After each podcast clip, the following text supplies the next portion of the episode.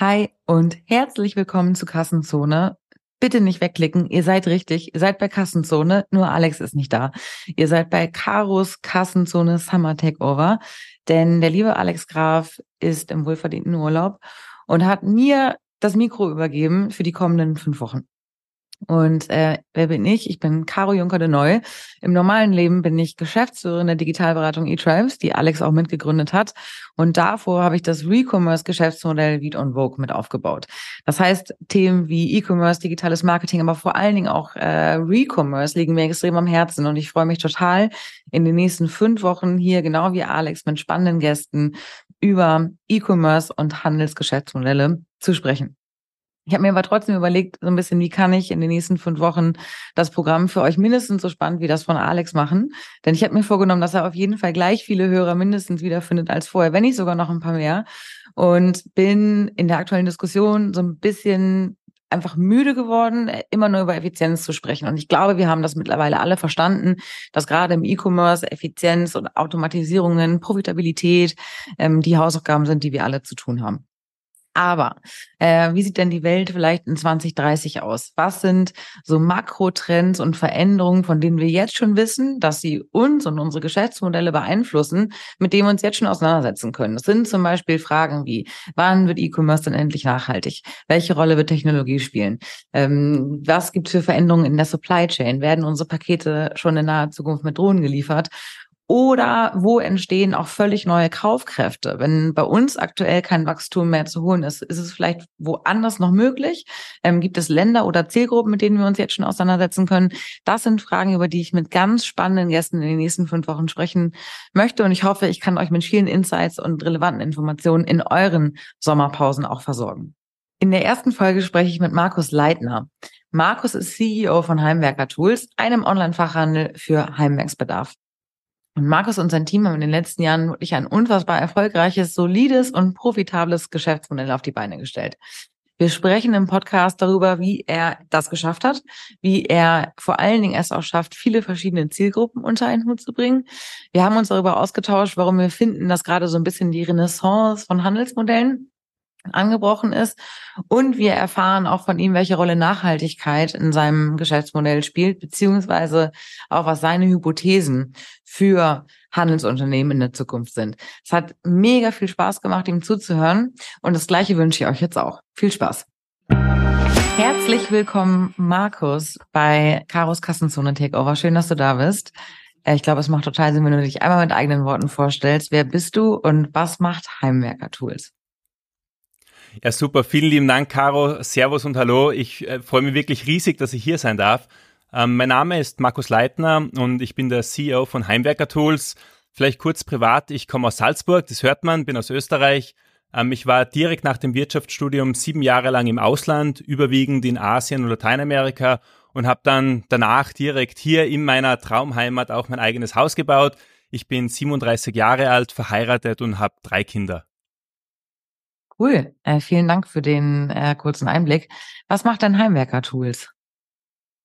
Genau, jetzt sprechen wir über das Business. Heimwerker Tools ist eigentlich als äh, Side-Project entstanden. Irrsinnig spannende Story, direkt aus dem Produktsortiment heraus. Ja, Der Gründer, äh, der die Firma 2020, 2021 verkauft hat, hat im Endeffekt in einem Eisenwarengeschäft gearbeitet, ja, und da mit seinem äh, Trinkgeld, Taschengeld, was er hatte, dann Inventory gekauft, Eisenwarenbeschläge, klingt jetzt nicht so sehr attraktiv, sind aber absolut äh, geniale Produkte. Die braucht man halt einfach, egal wo du hier sitzt in deinem Office, privat, zu Hause, Küche, Garderobe, überall sind unsere Produkte hundertfach und tausendfach.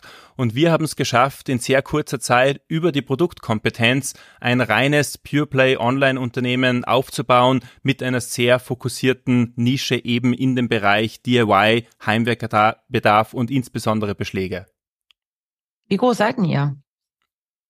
Wir sind aktuell knapp 60 Mitarbeiter und dadurch, dass wir so schnell gewachsen sind, hat sich auch der Umsatz äh, sehr schnell äh, vervielfacht, äh, gestartet bei null, komplett Bootstrap natürlich, dann war die erste Million da, dann zwei, dann fünf, zehn, 15 und wir sind jetzt äh, steil Richtung 20 Millionen unterwegs.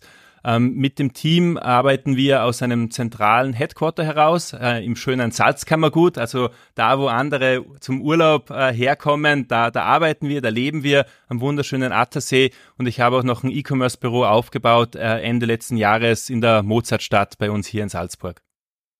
Du hast mir auf der K5 verraten, dass ihr ne, schon in dieser Umsatzregion unterwegs seid, aber du hast mir auch verraten, dass ihr ähm, das auch noch profitabel zu sein scheint. Ähm, das ist ja tatsächlich sehr beeindruckend und eine Situation, die sich viele andere E-Commercer auch gerade herbei, herbeiwünschen. Also nochmal zusammengefasst, ihr verkauft DIY und Heim Heimwerkerzubehör. Also ich nenne es jetzt mal Zubehör im Sinne von Scharnieren, Beschlägen, ja. Türklinken, nur online in eurem eigenen Shop und wahrscheinlich auch auf Marktplätzen und macht damit 20 Millionen Euro profitablen Umsatz. Ja, genau, klingt ja fast zu gut, um wahr zu sein, ist ja. aber relativ, äh, äh ist aber, ist aber, hat aber alles eine relative Sicht, wenn man es von innen ansieht. Also was mir äh, echt äh, ganz wichtig ist, also die Firma war von jeher Bootstrap. Das heißt, wir haben eigentlich immer unseren, also je, das ist immer, ich verstehe die Frage immer relativ schwierig. Ja, also seid ihr beim ersten Verkauf beim Kunden profitabel oder, oder müsst ihr über ein Customer Lifetime Value gehen? Ja, wir sind mit jedem Kauf profitabel. Jetzt kannst du natürlich auch hier Ausnahmen finden, aber grundsätzlich äh, sind wir, wir sind jetzt keine Marketingfirma, äh, die irgendwie schaut, wie sie einen Ayurveda-Tee für 20 Euro möglichst über Influencer pusht und dann irgendwie da äh, über, über den Longtail dann äh, mal Profit äh, erwirtschaftet, sondern wir haben hochwertige, qualitative Produkte, die man einfach braucht und wenn du das brauchst, dann kaufst du das einmal und dann schaffen wir es auch aufgrund von unserer Logistik, das profitabel abzuwickeln. Wenn man da vielleicht äh, ein bisschen äh, tiefer in die Zahlen einsteigt, also ich freue mich da sehr auch in der jetzigen äh, Entwicklung, man spricht irgendwie von der größten Krise im E-Commerce seit E-Commerce E-Commerce gibt. Wir sind jetzt year to date immer noch zweistellig im Wachsen. Also jetzt sind wir das erste Halbjahr haben wir sehr erfolgreich abgeschlossen. Äh, wir sind jetzt da EBITDA-mäßig sehr gut und positiv unterwegs. Wir reinvestieren natürlich sehr viel von dem, was wir haben, gerade auch ins Personal. Für uns ist ja irgendwie das Investment in Sales und Marketing fast schon ein, ein neues Chapter in unserer Wachstumsstory. Ähm, von dem her überinvestieren wir jetzt ein bisschen ins Personal, aber wir sind da sehr zuversichtlich, dass wir wieder über die zweistelligen ähm, EBITDA-Margen auch kommen. Ja, da sind wir jetzt gerade nicht, weil wir halt bewusst auch jetzt in der Krise versuchen, da stark auch zu investieren, das Team auszubauen äh, und, und so uns äh, auch die Substanz sichern. Was mir vielleicht da noch besonders wichtig ist, wir investieren jetzt nicht in Marketing, dass wir sagen, oh Gott, das ist alles so schwierig, die Marketingquote explodiert, die ist bei uns im einstelligen Bereich und also wir sind keine Marketingfirma, sondern äh, wir konzentrieren uns auf unser Kernsortiment und schaffen es dadurch, die, die Kunden zu begeistern und das hat auch entsprechend auch einen fairen Preis. Okay, spannend. Ich würde gerne noch mal ganz vorne anfangen beim Sortiment. Äh, ich stelle mir das und ich habe mir das natürlich auch im Vorhinein angeschaut, relativ komplex vor, ne? Also von sozusagen so ja. Türbeschlägen, ähm, Scharnieren für diverse Arten von Kommoden. Ihr habt aber auch Werkzeuge und, Beleuch und Beleuchtung. Und wie viele SKUs, also Stockkeeping Units im Sinne von Produktvarianten, die ihr anbietet, ganz vereinfacht ausgedrückt, ähm, sind das denn, die ihr im Angebot habt? Genau, äh, ich, ich bin immer ganz begeistert. Ich spreche sehr, sehr gerne über das Produkt. Also wir haben, um die Frage direkt und konkret zu beantworten, aktuell circa 15.000 SKUs im Einsatz. Das hört sich relativ viel an, ist aber für uns eigentlich äh, wenig. Wir haben ein sehr kuratiertes Sortiment. Unser Team kennt jeden dieser 15.000 SKUs. Wir haben auch fast alle davon oder einen großen Teil lagerführend, also direkt bei uns vor Ort. Das heißt, die Leute auch im E-Commerce, die sehen die Produkte, die greifen die an und wir, wir arbeiten direkt auch mit den Produkten. Ähm, bei Beschlägen ist vielleicht noch wichtig äh, zu betonen, wie, wie kann man sich das jetzt ein bisschen vorstellen? Da gefällt mir immer der Spruch sehr gut von der Sibylle Thierer, äh, Hefele-Erbin, die war 20 Jahre CEO. Hefele ist ein, ähm, ein Juwel des deutschen Mittelstandes, ungefähr zwei Milliarden groß und unser wichtigster Partner. Äh, wir sprechen ja von Partnern, nicht von Lieferanten. Und die Frau Thierer, die war auch bei uns bei Heimwerker Tools äh, zu Besuch. Ja, da haben wir uns irrsinnig gefreut. Und die hat gesagt, ja, was sind Beschläge? Ohne Beschläge sind Möbel nur ein Haufen Bretter. Also das ist alles, was es zusammenhält, ja, und das Möbelstück zu dem macht, was es ist. Und das ist uns eigentlich sehr, sehr wichtig. Das heißt, wir glauben auch, dass wir mit den SKUs nicht irgendwie sagen, ja, wir haben jetzt den 700. schwarzen Möbelgriff aus China. Das ist überhaupt nicht unser Geschäft, ja. Bei, bei uns zählt im Endeffekt die Kompetenz vom Produkt, wo wir glauben, wir können einen hohen Anspruch an Qualität, Regionalität, ähm, oft millionenfach bewährt aus der Industrie heraus, auch dem Endkunden zugänglich machen. Und wir tun nicht irgendwie, das ist nicht unser Geschäft, China Sourcing zu betreiben, ein Pickel draufzugeben und dann die Marketingmaschinerie anzuwerfen. Das können andere sicher viel besser als wir. Okay, verstanden. Aber das ist tatsächlich, es überrascht mich auch. Ich hätte auch gedacht, dass es wesentlich mehr Komplexität mit sich bringt, auch im Sinne von so einzelne Varianten in Größen und so. Aber das klingt ja tatsächlich ja. handelbar. Aber wie verkauft ihr denn die, die Artikel denn? Also ihr bekommt sie von euren Partnern slash Lieferanten und ähm, stellt sie dann auf eurem eigenen Online-Shop bereit, aber sicherlich auch auf Marktplätzen, oder? Genau, also wir sind Pure Play E-Commerce, das ist mir mal ganz wichtig. Wir sind 100% online, bei uns gibt's nur digital. Ja, Das heißt, nicht nur unser Vertrieb funktioniert digital, sondern mir ist auch die Unternehmensentwicklung wahnsinnig wichtig und wir sind äh, komplett durchdigitalisiertes äh, und zum großen Teil auch vollautomatisiertes Unternehmen. Wie verkaufen wir das? Über, ja, wir sind äh, sehr äh, multi-channel orientiert. Wir haben natürlich unseren eigenen Online-Shop, heimwerkertools.com, das ist das Herzstück unserer Firma. Da stecken wir auch am meisten äh, Herzblut und Energie rein. Äh, gerade jetzt haben wir ganz tolle Pläne in der Pipeline, ähm, wie wir den, den Shop weiter ausbauen. Daneben ist aber für uns das Marktplatzgeschäft immer noch extrem äh, wichtig. Wir sind einer der Top 1 äh, Private Label Seller auf Amazon in Europa. Also da gibt's dann nimmer viel. Das ist schon eigentlich ziemlich cool. Äh, neben Amazon haben wir auch noch eBay und andere nationale Kanäle. Frankreich ist zum Beispiel bei uns der zweitgrößte Markt. Da ist äh, C-Discount natürlich auch eine große Nummer. In Polen sind wir auf Allegro zum Beispiel. Äh, und so haben wir einen sehr schönen äh, Multikanal-Ansatz komplett fokussiert und konzentriert auf E-Commerce. Was ich mich gefragt habe, ähm, und ich habe auch einmal einen kleinen Test gemacht sozusagen. Ähm, ich habe eine Türklinke genommen. Wahrscheinlich sagst du mir jetzt genau, das ist äh, der falsche Artikel, den du genommen hast. Aber ich habe eine Türklinke ähm, von euch sozusagen mhm. mal einfach gesucht und habe dann festgestellt, dass ihr eigentlich im Wettbewerb besteht mit allen Marktplätzen, ja, also von Amazon über Kaufland ähm, bis hin zu ne, den, den internationalen Varianten. Alle Baumärkte bieten äh, Türklinken an.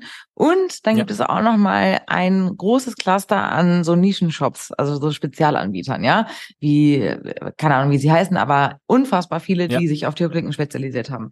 Was ist denn da eure Positionierung? Also es ist ja, ich habe mich echt erschrocken, weil ich dachte, nur Fashion ist irgendwie ähnlich kompetitiv.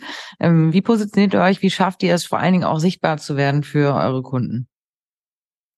Mal super, das, das ist eine, eine Top-Frage. Vielen Dank da erstmal, weil das ist wichtig, da auch ein bisschen uns als Nische und als, als, als, wie soll ich sagen, als fachlichen Profi auch einsortieren zu können in dieser ganzen Landschaft. Eine Türklinke kriegst du auch beim Baumarkt, das stimmt, aber wir sind beyond Baumarkt. Ja, bei uns ist eigentlich die Tiefe das Spannende. Bei uns fängt es eigentlich dort erst richtig an, wo beim Baumarkt schon lang Schluss ist. Das heißt, ja klar, wir haben auch irgendwie so einen Bestseller, wie jeder kennt, die Türklinke, irgendwie Edelstahl, so rund und ja, das gibt's bei uns auch, aber mit dem gewinnst du ja keinen Blumentopf, ja, sondern wir schauen, dass wir kuratiertes Sortiment haben. Wir arbeiten zum Beispiel extrem stark und gerne zusammen mit einem Designhersteller, einer Manufaktur, Familienbetrieb aus äh, Norditalien und äh, vertreiben da im, im, großen Stil eine, eine sage ich mal, sinnvolle äh, Breite und Sortimentstiefe im Bereich äh, Drückergarnituren. Ja, Es geht dann von äh, Basic bis zu Premium Plus und, und das ist im Endeffekt das Spannende, dass du sagst, okay, wo kannst du denn nicht denn auch hier abgrenzen?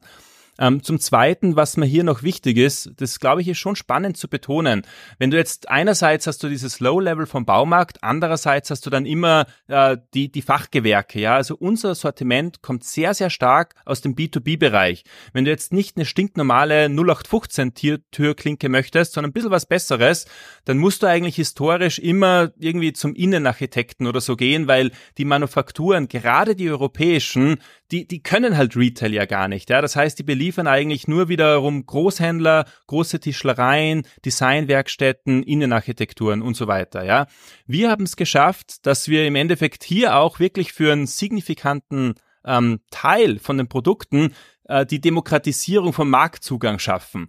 Das heißt, wenn du jetzt, äh, liebe Caro, hast sicher irgendwo in deiner Wohnung vielleicht noch was vom Ikea, dann bist du bei uns eigentlich Top-Zielgruppe, weil wir sagen da gerne Pimp My Billy. Ja, jeder hat so ein Billy-Regal, aber vielleicht möchtest doch irgendwie so diese Standard-Griffe oder Knöpfe ersetzen durch irgendwie was Hochwertiges, ein schönes, schweres Metall, made in Spain, Kupfer gebürstet, dann, dann schaut es gleich viel besser aus. Und dieser Trend zur Individualisierung, der ist ja gerade in Corona äh, extrem stark nochmal befeuert äh, worden, wo du irgendwie auch deine, deine Möbel aus dem, aus dem Massenmarkt, aus dem Möbelhaus da nochmal aufwerten kannst. Und genau da gehen wir rein und genau diese Kunden versuchen wir anzusprechen. Das heißt, ich sozusagen als Endkonsumentin gehöre auch zu eurer Zielgruppe. Ja, genau. Von den Zielgruppen her, das ist jetzt bei uns schon ein bisschen komplex, aber das würde ich ganz gern die Gelegenheit nutzen, das zu erklären. Ja, also wir sind ja gestartet, dass wir gesagt haben, okay, äh, die Erzeuger, die Produzenten, die sind überwiegend Palettenschieber, ja, die verkaufen dir nicht irgendwie drei Knöpfe, sondern musst halt eine Verpackungseinheit A250 Stück nehmen. Die können das logistisch gar nicht abwickeln. Und wir haben es dann geschafft, dass wir eine Logistik aufgebaut haben, wo wir gesagt haben, hey bitte, lieber Partner, schick uns halt mal eine Schachtel und so tröpfchenweise werden wir das schon im Kleinen an den Retail-Kunden dann auch verkaufen. Und so sind wir wirklich durch harte, ehrliche Arbeit im Kleinen gewachsen.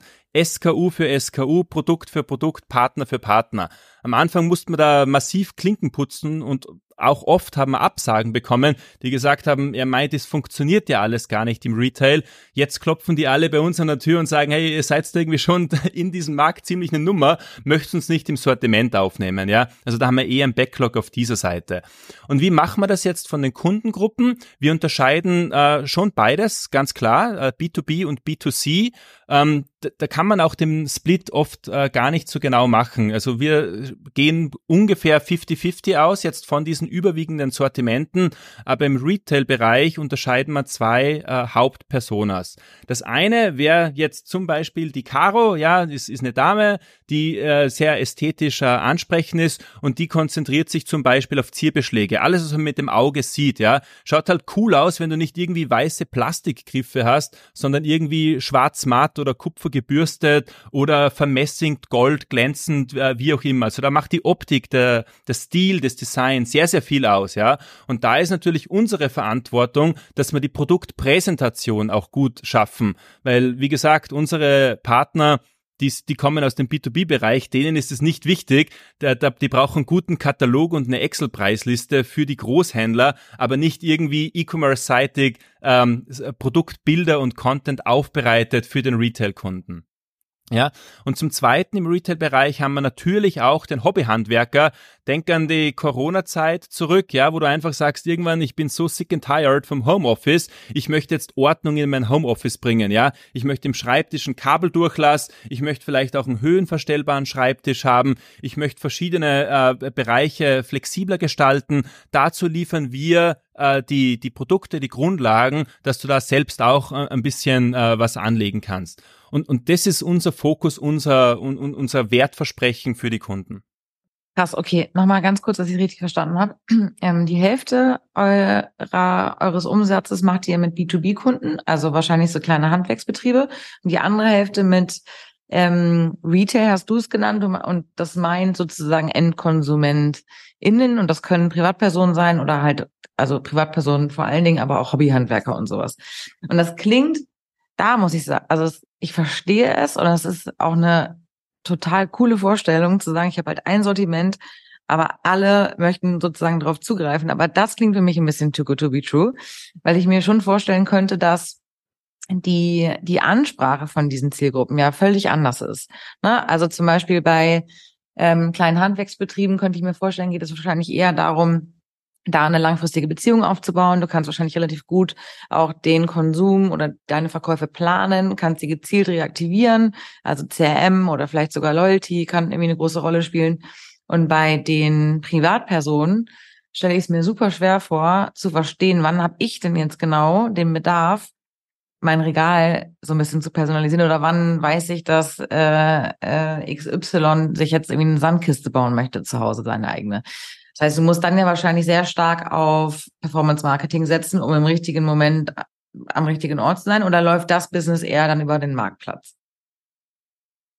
Ja, ja, ja, genau, das ist ein sehr guter Punkt. Also bleiben wir beim, beim Retail-Kunden. Das geht in der Tat sehr stark über Performance-Marketing, wo Kunden, wo fangen sie an? Die Suche startet sehr häufig auf Google, bei unserem Produktsortiment auch sehr häufig auf dem Marktplatz wie Amazon und dann haben die einen konkreten Bedarf. Und da geht's wirklich dann darum, ganz klassisch, Hardcore-E-Commerce, sehr datenbasiert, zu sagen, okay, du hast die beste H1, die, die beste SEO-Strategie, äh, hast die, die Keywords-Ranks äh, äh, im Griff und schaffst es dann, dass der Kunde eben aus der Vielfalt der, der Möglichkeiten dann äh, sich für dein Produkt entscheiden kann.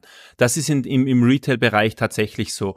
Wir sind da sehr stark Lower Funnel konzentriert, weil nochmal, äh, ich würde dann gern vielleicht noch mal ein bisschen äh, tiefer darauf eingehen, aber diese, diese Thematik, dass wir Marketing machen, das ist für uns grundsätzlich relativ neu. Wir waren halt jahrelang so erfolgsverwöhnt, dass wir gesagt haben, hey, die Produkte, die kriegst halt sonst eh gar nicht und sobald du nur die Visibilität hast, dass du gewisse Lieferanten oder auch äh, Produkte an sich schon verfügbar machst und die im Internet Internet existieren, kriegst du sehr, sehr stark durch den Pull im Markt, ja, den, den Traffic und damit auch die Conversions.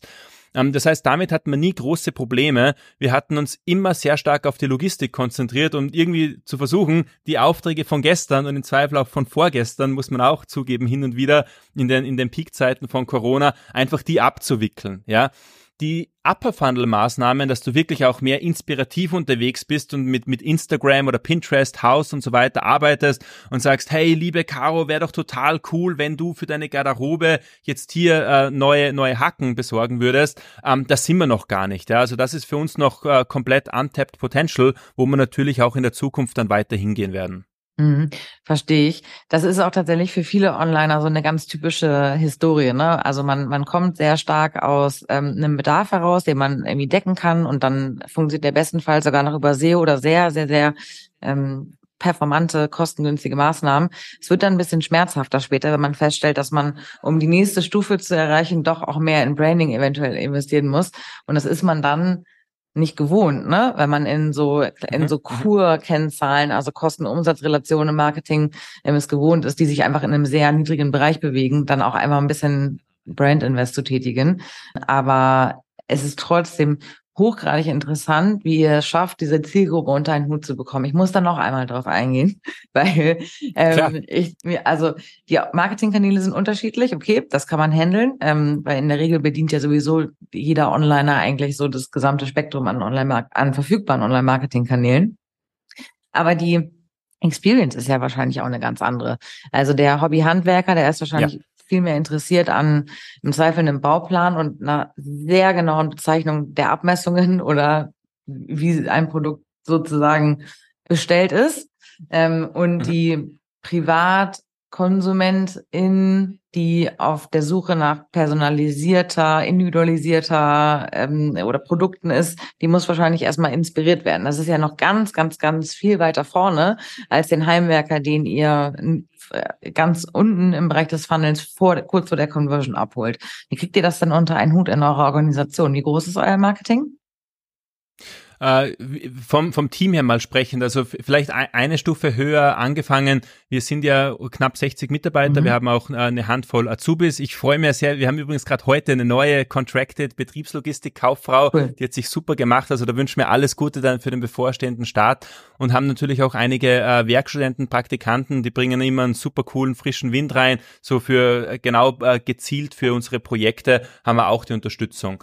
Aber dann haben wir natürlich das Thema, dadurch, dass wir die Logistik Logistik äh, zum allergrößten Teil selber abwickeln. Wir sehen das auch tatsächlich als USP, haben wir einen großen Teil von, äh, von den Mitarbeitern ja auch im Lager. Es sind ungefähr äh, 34 Mitarbeiter, also ganz genau sogar. Und äh, der Rest äh, sind dann äh, im Büro und da sehr stark konzentriert auf äh, datenbasiert E-Commerce. Marketing ist jetzt nicht bei uns irgendwie so eine Art eigene Unterabteilung, sondern wir haben das äh, in einem äh, Gesamtbereich Sales and Marketing äh, verknüpft und hier mhm. arbeiten wir sehr, sehr stark mit dem Fokus. Ja, Das ist, glaube ich, ganz, ganz wesentlich, dass man sich nicht verliert, gerade in unserem Bereich, auch mit verschiedenen äh, Zielgruppen und auf B2B sind wir jetzt noch gar nicht eingegangen, besteht die Gefahr, dass man sich verzettelt. Und mir ist das wahnsinnig wichtig, kristallklar und messerscharf zu sagen, was ist jetzt das Wichtigste? Ist es A oder B? Nee, es ist halt nur A. Ja, Das heißt, was tun wir in dem ganzen inspirativen Bereich? Nahe Null.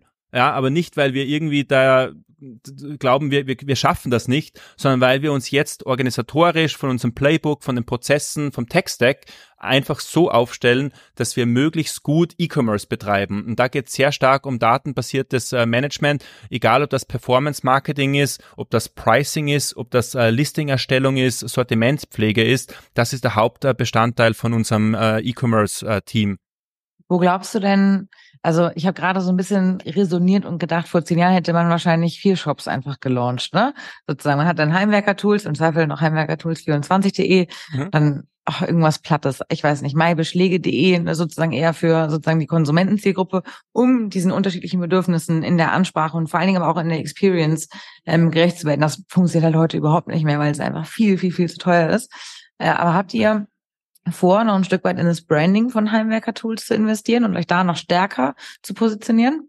Oder da, da sprichst jetzt ein Herzensthema von mir an. Also ich finde den Namen Heimwerker Tools äh, nicht ganz glücklich, sagen wir es mal so. Und da, da wird es früher oder später sicherlich was geben, ja. Also das eine Heimwerker grenzt ja den Handwerker aus und der ist für uns natürlich auch sehr, sehr wichtig. Also da, da passt schon mal die Abgrenzung nicht. Zum zweiten, Internationalisierung ist für uns ein sehr, sehr relevanter Bereich. Äh, das passt natürlich auch nicht, weil das ein sehr verballhorntes deutsches Wort ist. Und Tools, da fragen mich die Leute ja immer, meine Freunde sagen, ja, du verkaufst äh, Bosch-Bohrmaschinen. Mhm. Dann sage ich, nee, ein Loch in die Wand, das kann jeder. Die Bohrmaschine, die kannst beim Lidl kaufen. Das tun wir nicht. Das ist nicht unser Geschäft. Wir machen wirklich Produkte, die, die man halt sonst da als, als äh, Retail-Kunde gar nicht so äh, bekommen kann. Und da werden wir uns sicher noch äh, brandingseitig mehr einfallen lassen. Aber das wird wahrscheinlich auch äh, mehr oder weniger äh, was mit dem, mit dem Namen an sich von unserem Portal zu tun haben. Ja, jetzt noch ein bisschen Zukunftsmusik, aber das ist sicher ein Schritt, der relevant ist. Ja, ja, kann ich mir gut vorstellen. Aber das ist wirklich hochgradig interessant, Markus, weil das, was, was ich aktuell so sehe, ist, also ihr seid ein klassisches Handelsmodell, ne?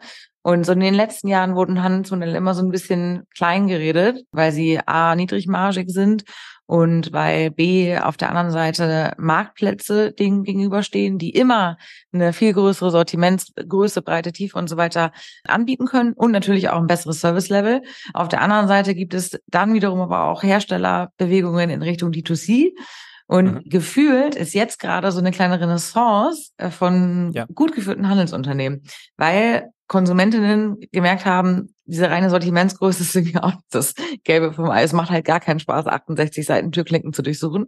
Ähm, und auf der anderen Seite alle D2C-Bewegungen, vor allen Dingen im Konsumgüterbereich, sind voll hinter den Erwartungen geblieben. Ich glaube, bei euch ist es sogar noch viel schwerer, ne? so einen traditionsreichen Hersteller von Paletten an Scharnieren äh, ins D2C-Geschäft zu bewegen. Insofern hast du wahrscheinlich gerade da zeitlich einen totalen Sweet Spot und so diese Kernwertschöpfung von Handelsmodellen im Sinne von kuratierte Sortimente, äh, Kundenverständnis auf aufbauen, was ihr scheinbar ja auch auf mehreren Ebenen habt und damit genau das das, das Bedürfnis zu treffen, was die Kundinnen in eurem Sortiment haben, kommt scheinbar ziemlich gut an. Ich will trotzdem nochmal äh, nachbohren, weil ich finde es schon sehr erstaunlich und das hat mich, das war wirklich ein augenöffnender Moment mit dieser Türklinken-Research, wie kompetitiv dein Umfeld ist, in dem du dich gerade bewegst. Du hast gerade ähm, beschrieben, ihr macht eure, eure ganze Logistik selber und du mhm. siehst das auch ein Stück weit als Vorteil. Erklär mir das, weil eigentlich stelle ich mir euer Sortiment ziemlich straightforward vor. Und von der Größe her ist es ja auch quasi noch so handelbar, dass ich gedacht hätte, dass es wesentlich günstiger ist und somit Kostenvorteile hat, wenn ihr es abgibt. Äh, ja, ist ein guter Punkt. Äh, lass mich da gerne ein bisschen äh, weiter ausholen. Also zum einen, was uns äh, schon unterscheidet, dadurch, dass wir äh, sehr kuratiertes Produktsortiment haben, sind wir auch überwiegend lagerführend. Und ich spreche auch immer gerne mit Kunden und ich habe gerade gestern mit einer äh, großen Möbelmanufaktur aus Bayern gesprochen, aus Oberbayern.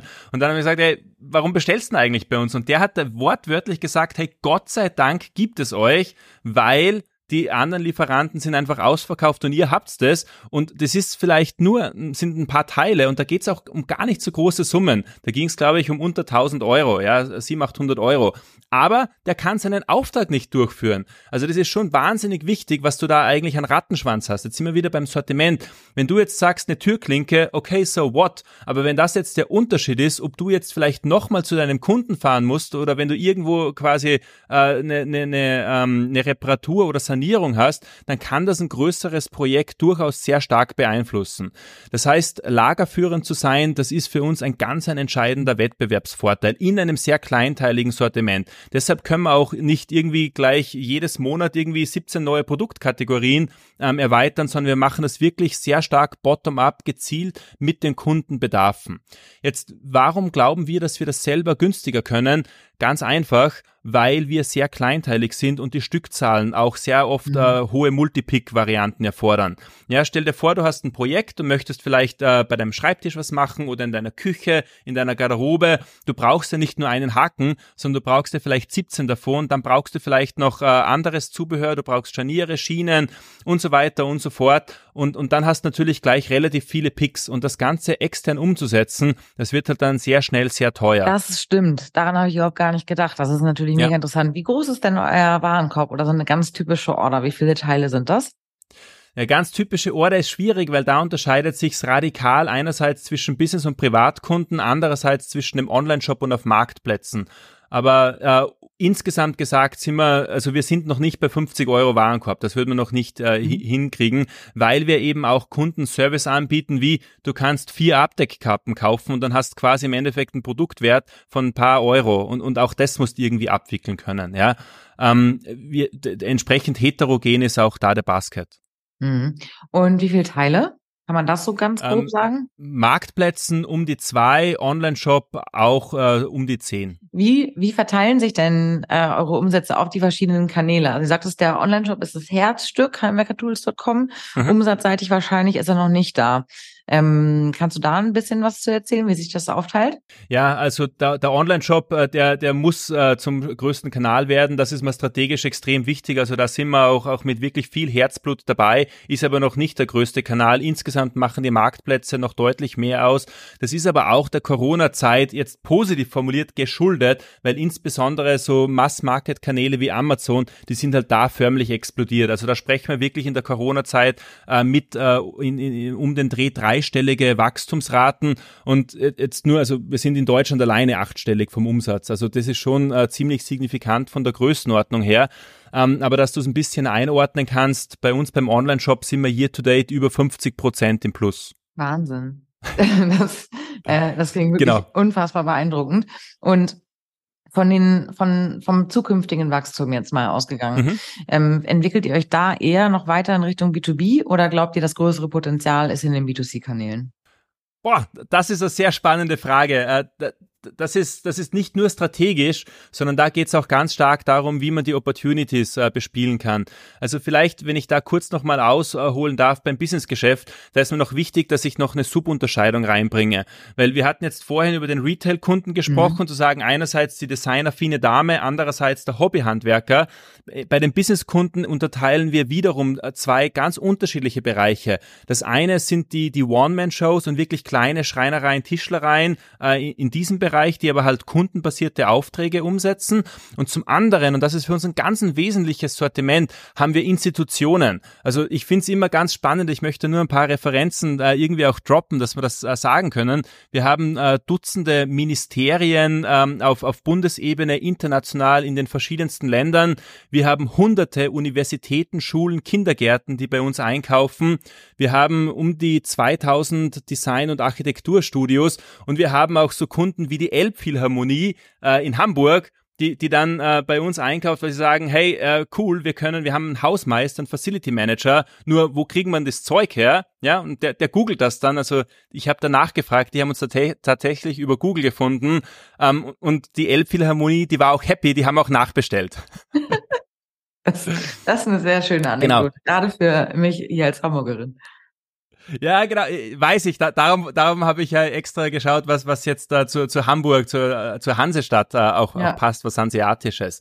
Und von dem her, wo wir dann im Shop aufbauen können, da, da müssen wir vorsichtig sein. Wir sind, wie gesagt, im, im Sales-Marketing-Bereich äh, noch ziemlich, äh, das hört sich fast schon ein bisschen naiv an, aber wir sind da zum Teil noch recht jungfräulich unterwegs. Einfach weil wir sehr starken Fokus haben, hatten, die richtigen Produkte zum guten Preis im Internet zu platzieren. Sehr stark über dem Pull vom Markt. Das wird sich ja auch mit der Zeit ändern. Ich meine, so viel Bedarf sehen wir noch nicht. Wie gesagt, 50 Prozent year to date. Äh, jetzt im Krisenjahr ist für uns jetzt auch nicht äh, äh ganz eine verkehrte Welt. Aber dann äh, spezifischer zu gehen und sagen, was biete ich jetzt diesen vier grundlegend unterschiedlichen Personas an, das ist für uns schon ganz wichtig. Und wie gesagt, aus einer organisatorischen Sicht ist mir auch der Fokus sehr wichtig. Ja. Und es ist jetzt ganz was anderes, ob wir im Team sagen, hey, wir gehen auf die Persona Caro und wir machen Instagram Stories und Inspirationsvideos und, und machen was wie, wie die Kollegen bei Miss Pompadour. Äh, extrem geil, was die machen. Ja, die tragen ja auch dazu bei, dass DIY cool und hip und trendig wird. Also da gibt's echt ganz äh, tolle Ansätze. Ähm, für uns könnte es aber auch naheliegender sein, ähm, wir haben tausende technische Zeichnungen selber erstellt, weil das die, die Lieferanten, die Produzenten, das machen die ja gar nicht. Ja, die liefern API-basiert Daten und fertig. Und da sagen wir zu deinem Punkt von vorhin, nee, wir möchten jetzt auch für den Hobbyhandwerker ganz präzise die Daten liefern, die sie oder er braucht, um das Projekt zu realisieren. Weil, weil eins ist schon klar, nämlich gerade in unserer Branche, wenn du nicht weißt, dass das Teil passt, dann kaufst du es nicht. Dann machst du mehr Research, dann droppst du, dann fällt die Conversion, dann denkst du, ja, aber geht das schon oder nicht? Das heißt, es ist unsere Pflicht sicherzustellen, dass du als Kundin immer die Gewissheit hast, hey, wenn ich das äh, Teil kaufe, dann hilft mir das bei der Lösung meines Problems. Und, und da ist jetzt auch mittelfristig der größte Fokus drin, Produktdatenanreicherung, um wirklich zu sagen, ja, Türklinke gibt's wie Sand am Meer, aber nirgendwo im Markt sind Türklinken besser beschrieben wie bei Heimwerker-Tools. Und das fängt an von der Drückerstiftlänge bis zu den Bohrloch, Bohrlochabständen parametrisiert, dass ich easy danach filtern kann, dass ich die Kundin darauf hinweise, wonach muss ich suchen, um dann zu sagen, hey, für deine Tür das ist das, äh, das technische, ähm, die technische Spezifikation, die du brauchst. Und übrigens, so wie wir dich kennen, du schätzt einen simplen, eleganten skandinavischen Stil. Da würden wir dir die, diese drei äh, Produkte als Vorschlag gleich, äh, gleich äh, anbieten wollen. Mhm. Ja, und nicht 437 äh, da muss die Reise hingehen und da arbeiten wir sehr hart daran. Okay, verstehe. Also das heißt, wenn ihr noch nicht ähm, so richtig äh, eingestiegen seid ins große Game des Online-Marketing, dann habt ihr aber zumindest in der Vergangenheit oder jetzt gerade vor allen Dingen auch in den Jahren, wo ihr so stark gewachsen seid, sicherlich Daten gesammelt, oder? Also Bestellhistorien, Verhaltensdaten. Ich, ich entnehme dem, was du erzählst, auch schon ein sehr gutes qualitatives Kundenverständnis. Ne? Ihr sprecht von Personas und ähm, ihr könnt sehr klar differenzieren, wenn die einzelnen Kundengruppen sind. Ähm, habt ihr da auch auf der Technologieseite dafür gesorgt, dass ihr euch zumindest aktuell schon diese Intelligenz aufbaut, damit ihr daraus dann sehr zielgerichtete ähm, Kampagnen dann auch konzipieren könnt? Äh, jetzt muss ich schmunzeln, weil da muss jetzt noch mal einen Schritt zurückgehen zur, zur Historie der Firma, weil das kann man sich eigentlich echt schwer vorstellen.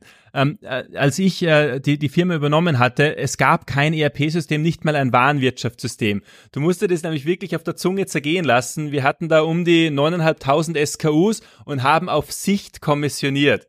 Das heißt, die, die Leute bei uns in der Kommissionierung mussten die Produkte de facto vom Bild oder so kennen, weil wir haben natürlich auch internationale äh, Bestellungen, äh, viele davon, und dann, dann ist das auf Schwedisch oder Französisch übersetzt äh, am Lieferschein, da weißt du ja gar nicht, was das eigentlich ist. Und wir hatten keine Artikelnummern. Also von da kommen wir. Wir kommen okay. extrem stark vom Sortiment, vom Produkt her ähm, und, und, und haben das systematisch aufgebaut. Jetzt, was ist das Erste, äh, was, was jetzt der, der BCG-Consultant macht? Ja, der schaut Daten, Daten, Daten, dass wir Struktur reinbringen.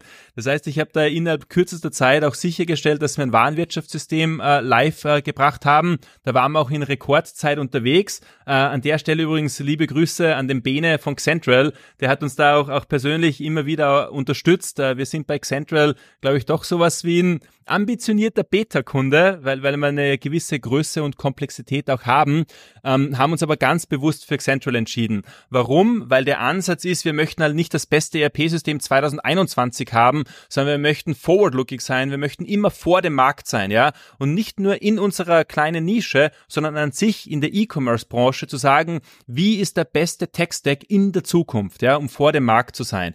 Und da haben wir entsprechend jetzt sehr viel investiert, bevor wir noch irgendwie in in in das Team Recruiting gehen, jetzt im Marketing, sicherzustellen, dass wir systemseitig vom Tech-Stack her super gut aufgestellt sind. Und da sind wir jetzt auf dem Stand, äh, eh schon seit einiger Zeit, äh, wo ich glaube, dass wir uns nicht verstecken müssen, um wirklich zu verstehen, was haben wir im Sortiment, welche Margen erzielen wir wirklich, wie wirken sich Rabatte auf, auf DB1, 2, 3, welche Werbequote haben wir pro Produktgruppe, pro Kanal und so weiter. Äh, da arbeiten wir hardcore datenbasiert, weil ich glaube, auch nur so kannst irgendwie auch in, in, in diese äh, Profitabilitätsrichtung kommen. Wenn du so ein bisschen nach, weißt schon, äh, Fähnchen in den Wind gehst, äh, dann wirst du das nicht schaffen. Ja. Äh, also auf der Profitabilitätsseite machen wir das sehr, sehr stark und der nächste Schritt ist dann, das auch noch stärker in den Funnel durchzuziehen, äh, auch im Bereich vom Marketing. Okay, und wie sieht dein Technologie-Stack aus, den du ähm, gerade schon so angerissen hast, dass er sehr zukunftsorientiert ist? Genau, Tech-Stack ist, ist bei uns ein spezielles Thema, weil wir haben ja keine Entwicklung. Äh, das ist, wir haben keine IT-Mitarbeiter. Ja, also bei uns macht jeder quasi Hands-on-Business. Die eine Hälfte macht äh, Operations und Logistik und die andere Hälfte macht E-Commerce. Ja, also wir, wir haben da keinen Overhead oder irgendwas in dieser Richtung. Ähm, wir sind extrem lean aufgestellt. Ja, wir haben eine Person für Buchhaltung und HR, wir haben eineinhalb Personen im Einkauf. Wir sind extrem lean. Das geht nur, wenn man technisch äh, top ist. Wie wir das machen, ähm, wir haben einen Best-of-Breed-Ansatz und versuchen für die jeweiligen Use Cases, die wir äh, organisatorisch, ähm, administratorisch abwickeln müssen, äh, bei uns in der Firma die besten Tools zu identifizieren und per Schnittstelle und API-Landscape sauber zu verknüpfen. Ähm, und bei uns sind auch tatsächlich die Fachpersonen dann die Key-User. Das, glaube ich, ist schon auch ein wesentlicher Unterschied, dass du nicht irgendwie so diesen künstlichen äh, Split hast, wo du dann sagst, na ja, technisch kümmert sich da die IT darum, aber anwenden tun sie es nicht, sondern bei uns müssen irgendwie die, die Leute, die mit den Tools arbeiten, auch die technischen Probleme dahinter verstehen. Klar kriegen die Unterstützung von Kollegen. Wir sind immer noch ein kleines Team, wo jeder jedem immer gerne hilft.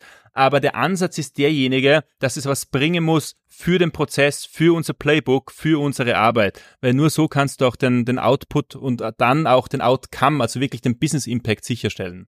Und welche Tools hast du im Einsatz? Ja, es, es kommt jetzt darauf an, in welchem Bereich, dass du, dass du tätig sein Commerce. möchtest. Also, also, lass, lass uns mal nur ja. auf sozusagen die Kundenseite gucken. Du hast Central als ERP und das ist dann wahrscheinlich genau. in der Lage, ähm, in den Online-Shop zu pushen. Ich nehme an, das ist dann Shopify.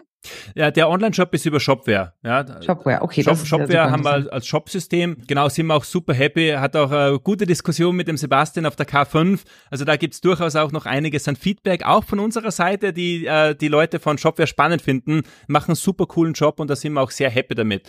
Ja, dann haben wir eine ganze Reihe von kleineren Tools jetzt, äh, wie, wie wir quasi On-Page-Optimierungen machen, haben jetzt ein neues Search-Tool eingesetzt. Da haben wir uns, äh, das kann ich auch gerne droppen, da haben wir uns zum Beispiel für DoFinder entschieden, auch gegen äh, viel Mitbewerb. ist ein sehr umkämpfter Markt, aber die haben echt ein geiles Offering. Wir haben im Kundenservice, äh, haben jetzt äh, auch ziemlich neu uns für eDesk entschieden, ähm, auch weil Zendesk oder so andere Dinge, die sind halt irgendwie so für so Omni-Firmen äh, und Industrie und Produktion, wenn ich das jetzt so frech formulieren darf. Und eDesk hat halt einen sehr sauberen Pitch, die sagen, wir sind das Kundenservice-Tool für E-Commerce. Und genau okay. das meine ich damit, dass wir uns diejenigen Tools äh, aussuchen, ganz bewusst, ähm, wo wir die größte Confidence haben, dass die unser Geschäftsmodell und mhm. unsere Probleme, die wir im Alltag haben, auch verstehen. Aber ihr scheint das auch sehr ernst zu nehmen, sozusagen, dass Technologie wirklich auch ein Enabler für euch ist, ne? Und euer Wachstum und eure Organisation supporten kann. Ähm, das findet man auch nicht immer. Aber Markus, ich würde gern mal einen Blick nach vorne richten. Ähm, wir haben ja so ein bisschen den Kassenzone Summer Takeover unter das Motto E-Commerce 2030 gestellt. Ähm, bevor wir in meine Hypothesen einsteigen, würde ich gerne mal von dir wissen, wo geht denn für dich die Reise hin? Also was ist so eure Wachstumsvision, wo ihr in den nächsten Jahren ähm, hin möchtet?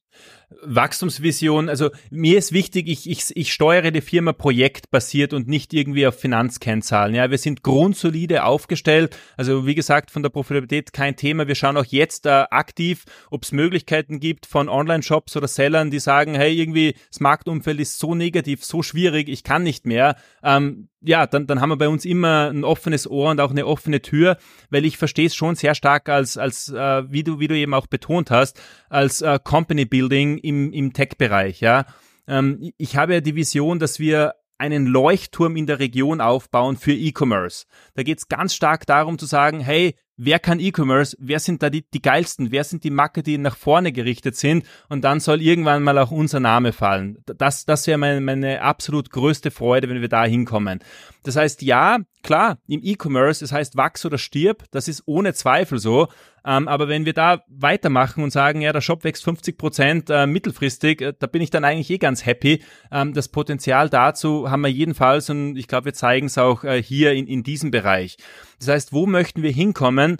Ähm, wir möchten dahin kommen, dass wir noch relevanter für unsere Kunden sind. Ja, historisch sind wir rein über das Sortiment gewachsen. Da möchten wir aber noch stärker auch die Brücke schaffen zwischen der Sortimentserweiterung und unserem Personas. Also, dass wir für die Caro, für den Handwerker, für die Schulen ähm, hier jeweils das beste Offering äh, anbieten können, dass sie sagen, hey, ich, ich krieg alles für die Tür, alles für den Schrank, alles für den Tisch, das ist super, aber ich habe auch noch andere Bedarfe, andere Projekte. Und da bin ich eigentlich sehr zuversichtlich, dass man einen kleinen Multiplier äh, jedenfalls in den nächsten Jahren auch gut hinkriegen werden. Und ihr habt das aber weiterhin vor als Handelsmodell, oder habt ihr auch Plattformambitionen und möchtet sozusagen zum Marktplatz werden? Das haben wir ganz klar nicht, auch aufgrund vom Fokus heraus. Mhm. Ja, das war ein total hippes und trendiges Modell. Und klar gibt's viele, die sagen, wenn du in der Nische, wo wir unterwegs äh, äh, bist, wenn du da versuchst irgendwie mit anderen äh, kleineren Partnern äh, dich irgendwie zu verbandeln, dann hätte es äh, x Potenzial und und und. Aber wir haben so eine coole Wachstumsagenda, wir haben so tolle Projekte in der Pipeline, da konzentrieren wir uns doch lieber auf unseren Kern, bevor wir da irgendwie zu weit aus dem äh, aus den aus den bekannten Gefilden äh, adventuren. Das werden wir nicht machen. Ja, ähm, ich habe mich so ein bisschen mit ähm, so Metatrends beschäftigt, weil also ne, äh, diese ganze Diskussion über Profitabilität und Effizienz, die haben wir jetzt ja alle hoffentlich auch verstanden. Und ich habe mir, ähm, habe einfach viel Research gemacht und überlegt, was bewegt denn uns und unsere Welt in 2030 und was können wir eigentlich jetzt schon tun, weil wir wissen, dass es sozusagen passieren wird. Und das sind natürlich zum Beispiel neue Zielgruppen oder neue Kaufkräfte, die geschaffen werden, zum Beispiel auch in Schwellenländern, ja, wo sozusagen einfach neue Kaufkraft entsteht oder Zielgruppen im Sinne von Gen Z oder beziehungsweise der demografische Wandel führt dazu, dass wir eine sehr große Käuferschaft an älteren Menschen haben werden, auch schon in sehr naher Zukunft und gleichzeitig natürlich so Themen wie wann wird E-Commerce endlich nachhaltig, weil ich glaube schon auch Corona hat dem Ganzen wieder so ein Stück weit zwei Schritte zurück verleitet und ja, das, das umtreibt mich gerade so ein bisschen. Und da würde ich natürlich auch gerne dich mhm. befragen. Die Makro-Situation fürs Bauen, vielleicht ist das total weit hergeholt, ähm, musst du mir gleich einmal erklären, ist ja in Deutschland nicht so gut. Und das heißt, für dich könnten doch eigentlich auch so Schwellenländer oder einfach andere Regionen, wo Wirtschaftswachstum noch viel aktiver ist als bei uns gerade und dementsprechend auch gebaut wird, vielleicht sogar das Zinsniveau auch irgendwie nochmal ein anderes ist, äh, viel attraktiver. Dann hast du da schon Regionen im Blick, auf die du dich sozusagen im Long Game ähm, eventuell fokussieren fokussieren möchtest? Äh, die, Fra die Frage ist extrem spannend und, und grundsätzlich hat es einen massiven Reiz. Also wie gesagt, äh, Frankreich ist ja jetzt schon unser zweitgrößter Markt. Wir sind sehr international. Unser kleiner österreichischer Heimatmarkt ist irgendwie einstellig bei uns, mhm. Share of Wallet. Das heißt, natürlich schauen wir über den Tellerrand.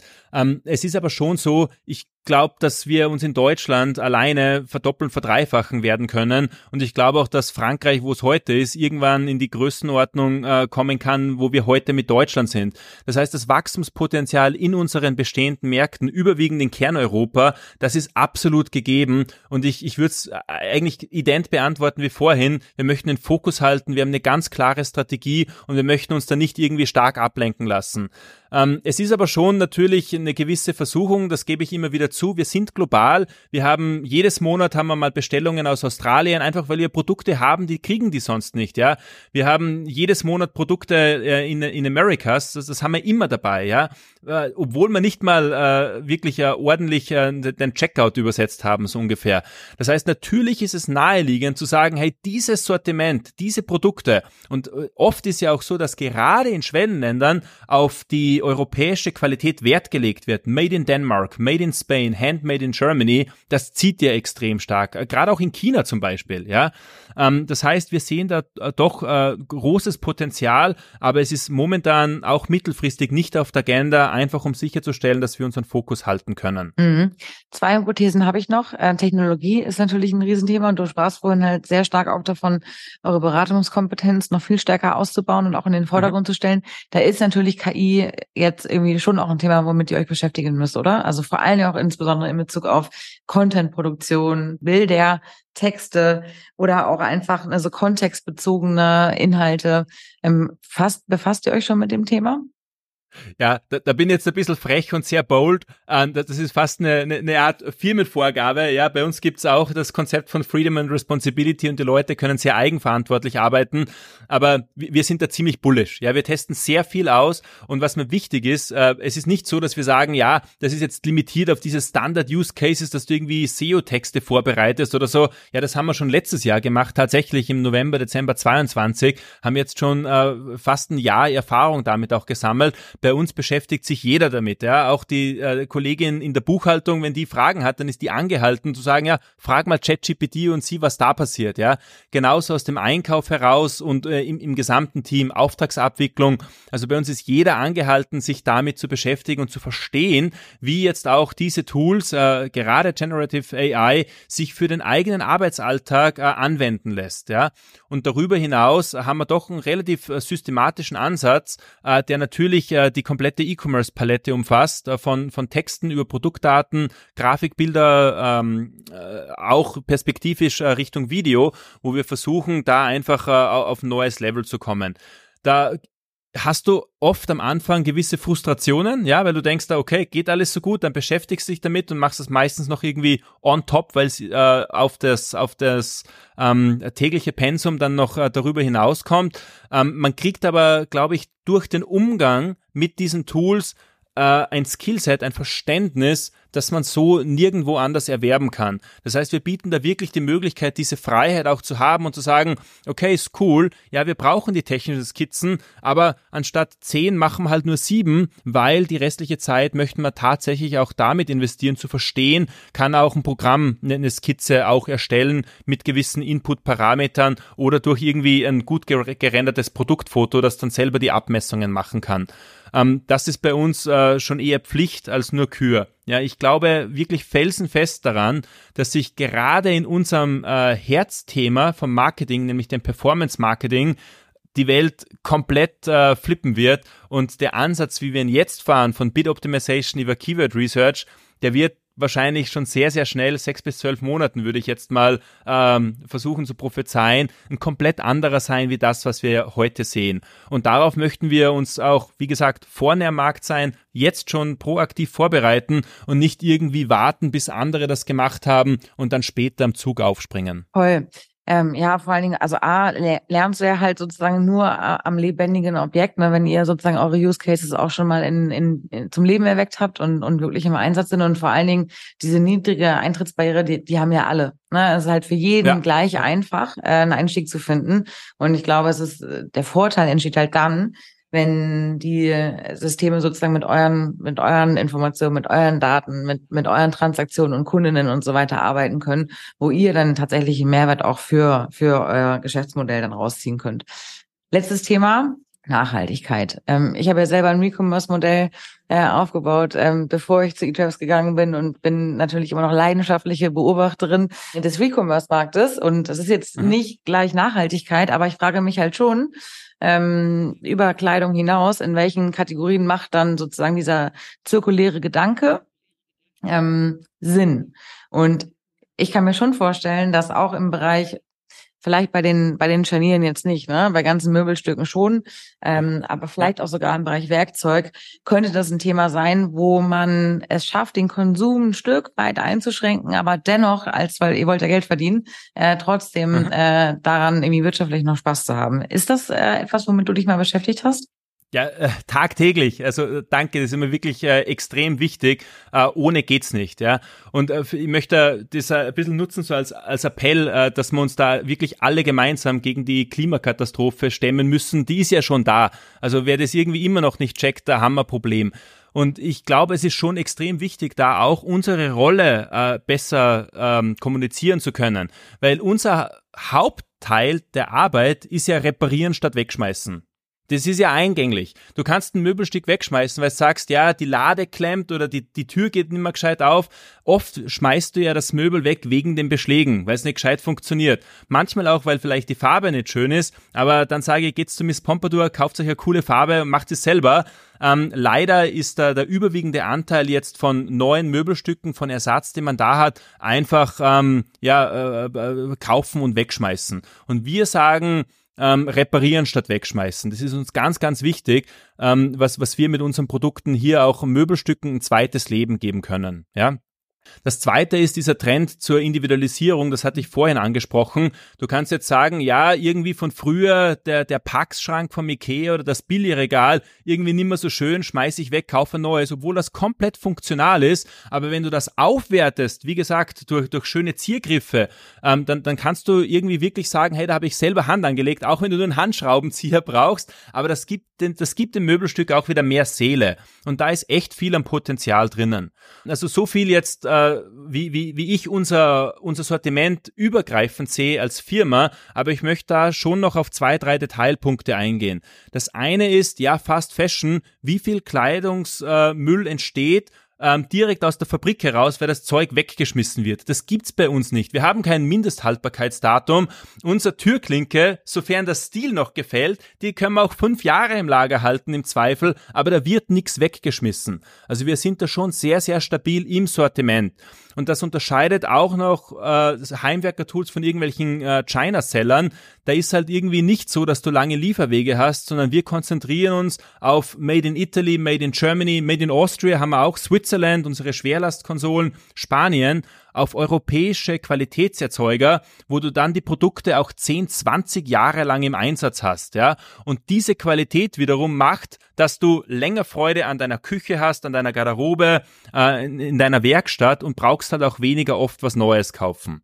Also da, da, das zum, zum Produktsortiment. Ich glaube, das musst du sein, weil sonst irgendwann die Kunden draufkommen, ja irgendwie den 17. Haken kaufen und der fliegt aber trotzdem mhm. alle sechs Monate von der Wand. Das ist es halt auch nicht. Ja, ja also heißt sozusagen schon per Design ähm, die, die Produktkategorie, die ihr verkauft oder auch die, die Anwendungsfälle, wofür man euer Produktsortiment braucht, ist per se schon oder unterstützt ein nachhaltigeres Handeln. Aber ihr habt jetzt keine Pläne im Sinne von, ähm, zum Beispiel äh, Verleih von bestimmten Produktgruppen oder sogar Ankauf von vielleicht gebrauchten Artikeln, um die dann wieder sozusagen in den Umlauf zu bringen. Das ist noch nicht auf eurer Agenda. Also so ein, so ein direkt, ähm, also Upcycling, wie gesagt, schon, aber so komplett Circular Economy, das haben wir momentan jetzt noch nicht. Das ist halt schwierig, weil Beschläge musst du ja einbauen, ja. Und ich kann ja schlecht dir eine Türklinke leihen für drei Monate und dann gibt's wieder zurück. Ich kann da auch schwer ein Abo-Modell machen. Das heißt, je nachdem, welches Produktsortiment das wir haben werden, gibt's vielleicht auch was, was mehr in diese Richtung geht. Aber wie gesagt, äh, Bohrmaschine kann jeder. Wir konzentrieren uns auch auf andere Sortimente ja. in unserer Nische. Ähm, aber lass ich da bitte, Caro, noch die Ergänzung machen, jetzt zum E-Commerce an sich, ja. Da hatte ich auch auf der K5 und auch immer wieder, auch im privaten Freundeskreis, hitzige Diskussionen. Ja, online was kaufen ist so schlecht für die Umwelt. Ja, wirklich, unsere Produkte, die kriegst du ja überwiegend, wenn überhaupt, physisch, dann nur im Fachgeschäft bei irgendeinem Eisenwarenhändler. Die sind eh komplett aussterbend, will ja niemand mehr machen, viel zu niedrig frequentiert, aber die sind ja immer in B-Lagen. Die hast du nicht vor deiner Haustür, sondern das äh, heizt ja massiv den Individualverkehr an und guess what? Gerade bei unseren Produkten ist die Chance halt doch ziemlich hoch, dass du sagst, naja, ich brauche doch nicht vier Stück, ich brauche sechs Stück, weil keine Ahnung, zwei habe ich irgendwie vergessen oder ich muss was umtauschen. Das heißt, dann hätte ich sogar schon den doppelten Weg und muss zweimal hin und zurück fahren. Wohingegen der DHL CO2-neutrale Zustellung, ja, Go Green haben wir voll implementiert. Der fährt ja sowieso dreimal am Tag bei deiner Siedlung vorbei. Da hast du keinen Mehraufwand auch im Verkehr. Also da, da möchte ich schon bitte um ein bisschen Realismus bitten, jetzt gerade auch bei, bei vielen jungen Menschen, dass die verstehen, okay, was ist denn der Trade-off? Gar nicht zu kaufen, okay, das ist gut, aber wenn du sagst, du möchtest äh, deinem Möbel eine zweite, ein zweites Leben einhauchen und das äh, reparieren und aufwerten, ja, dann ist die Alternative im Zweifel zwei bis vier lange äh, Wegstrecken mit dem Individualverkehr. Ja, das stimmt. In deinem Fall stimmt das, äh, muss ich dazu nochmal ergänzend sagen, weil im, im Bereich Fashion stimmt das leider nicht. Ne? Also du hast halt eine Produktkategorie, die A total bedarfsgetrieben ist, aber stellt man nicht aus Spaß acht Türklingen und schickt sieben zurück. So, das ist ja schon, da steckt wirklich eine, ein Intent dahinter und wahrscheinlich werden es auch nicht acht sein und vielleicht maximal zwei. Also du hast auch nicht so ein riesengroßes Retourenproblem, was sozusagen die Fahrten ja, ja auch nochmal vervielfacht. Ähm, in deinem Fall stimmt das. Generell hat der E-Commerce da auf jeden Fall noch Nachholbedarf. Aber es, ich könnte noch Stunden mit, weiter mit dir darüber diskutieren. Es macht wirklich, wirklich Spaß, dir zuzuhören. Wir müssen allerdings äh, ein Ende finden. Und ich würde dich gerne noch eine abschließende Sache fragen. Was ist denn so allgemein deine Zukunftshypothese jetzt mal mittelfristig für Handelsunternehmen wie dich? Boah, das ist natürlich eine steile Frage. Die Zukunftshypothese, die, die hat sich wahrscheinlich nicht so sehr geändert, aber du musst noch relevanter sein für den Kunden. Ja, auch auf der K5 gab es wahnsinnig viel Talk von irgendwie 500.000 SKUs und API basiert. Das bringt alles nichts, sondern du musst äh, Emotionen wecken. Du brauchst Storydaten. Da fand ich den Rupert von Disruptive auch super. Also wirklich auch äh, sehr, sehr gut äh, als äh, Reminder oder Eye-Opener, auch leider für manche. Aber wirklich zu sagen, ich habe ein relevantes Sortiment. Ich möchte ein Problem lösen. Ich möchte nicht irgendwie rein von der Marketing-Ecke kommen und sagen, hey, Caro, du bist eh schon happy mit deinem Teesortiment, aber du musst jetzt meinen 20 Euro Ayurveda-Tee kaufen, weil der schmeckt halt nochmal ein bisschen anders da löst er in Wirklichkeit kein Problem. Und, und das ist auch, glaube ich, im Zuge der Nachhaltigkeit. Du willst ja nicht irgendwie 17 verschiedene Varianten haben und immer nur kaufen, kaufen, kaufen, aber du hast reale Bedarfe und da brauchst du im Endeffekt wirklich den Match zu sagen, was löst mein Problem? Also mein Appell wirklich auch an alle Händler, die jetzt nicht äh, eine Marke hochziehen, sondern so wie wir ganz klassisch äh, Fremdmarkengeschäft haben, also eine, eine, eine Handelsunternehmung äh, darstellen. Seid relevant, setzt euch auseinander mit euren Partnern, kuratiert ein Portfolio, versucht zu verstehen, was werden denn im Endeffekt äh, die, die, die Lösungen sein, die ihr äh, anbieten möchtet. Und das braucht einfach viel äh, Herzblut, viel Liebe im Detail und auch im Tun viel Mechanik. Ja, Daten sind super wichtig, aber es braucht auch diese, dieses Auseinandersetzen mit dem Produkt, mit dem Kunden natürlich, mit den Kunden zu sprechen, dass man da den bestmöglichen Match äh, machen kann. Also in einem Satz könntest du sagen, Product Market Fit on Steroids, ja, oder 2.0 da, da spricht man immer drüber, aber ich glaube, dass es schon ganz, ganz wesentlich ist, dass du nicht nur sagst, ja, irgendwie ich blase die Sortimente auf oder ich fahre Rabatte oder sonst irgendwas, sondern versuchst ganz konkret zu sein, okay, wie kann ich ein Problem für dich lösen? Und das geht übergreifend, nicht nur jetzt rein vom, vom Vertriebskanal im Shop, sondern es geht durch die gesamte Kette. Bei uns kannst tatsächlich noch anrufen. Bei uns kannst tatsächlich nachfragen und sagen, hey, ich habe dieses Problem, hab's da was, was du, was du, wie du mir helfen kannst. Und dann liest das jemand, ein Mensch, und kümmert sich darum. Also dieses Hemdsärmelige, was gerade oft die, die Solopreneurs irgendwie mitbringen, aber was dann halt nicht skaliert, das glaube ich ist ganz, ganz wesentlich, dass du einen Kunden aus der hinterher sagst, hey cool, da sitzen halt echt noch Menschen und die beschäftigen sich mit dem und die interessiert auch, was ich im Endeffekt äh, vorhabe, was mein Problem ist und gehen das an und lösen das. Wenn man da einen Beitrag leisten kann, dann glaube ich, braucht man sich keine großen Sorgen machen. Markus, cool. Vielen, vielen Dank nochmal für den knackigen Abschluss. Ich glaube, das waren nochmal sehr klare Worte. Und ähm, ich bedanke mich sehr für die Einblicke äh, in deine Organisation. Ähm, ich bin total begeistert. Du scheinst was ganz Tolles äh, mit deinem Team aufgebaut zu haben. Und ich wünsche dir alles, alles Gute. Ähm, und vielleicht sehen wir uns mal in Österreich. Würde ich mir schon noch gerne mal live anschauen. Aber toll, dass du da warst und ich wünsche dir alles Gute.